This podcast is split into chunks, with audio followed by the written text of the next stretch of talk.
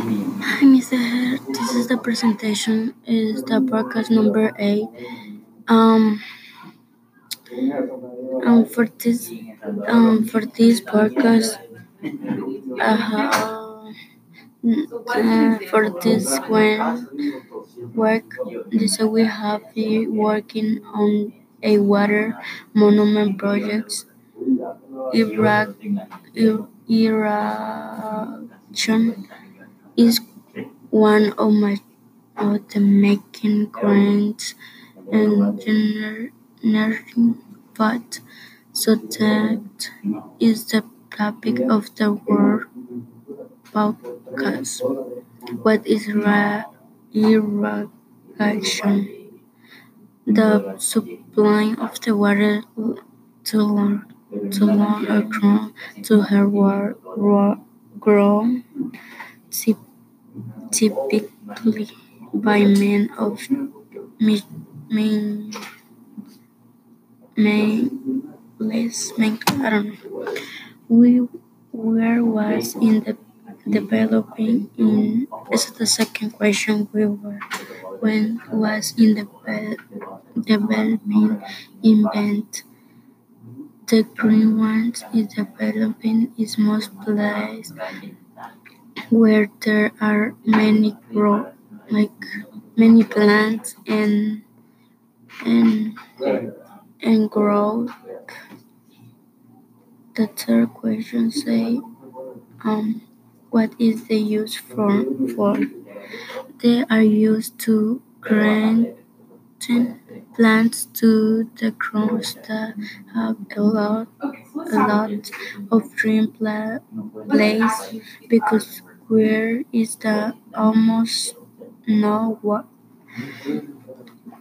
there is the almost no water and the tram transport the and the the canal canal the last question say will why is it is important for the social?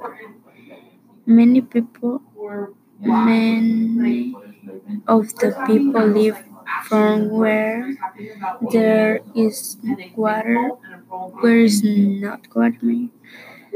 And they use the canal to transport the water to their house because people really need water to live.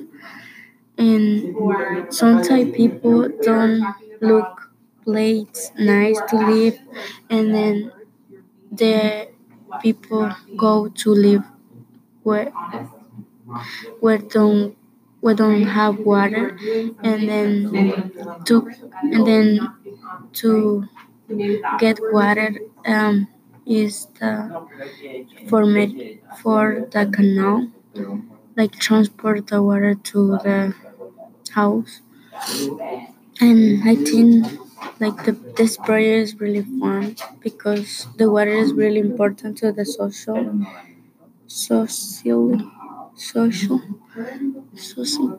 And then like I think it's it. Like thank you. And and one way one one I think the the the the plant is grows more and in place they they have more water.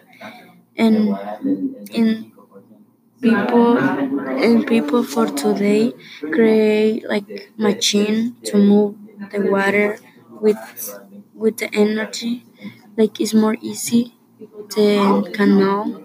Canal is like really slow but now people create the the machine to but is used with energy to move the water more fast to the house. Thank you. Bye.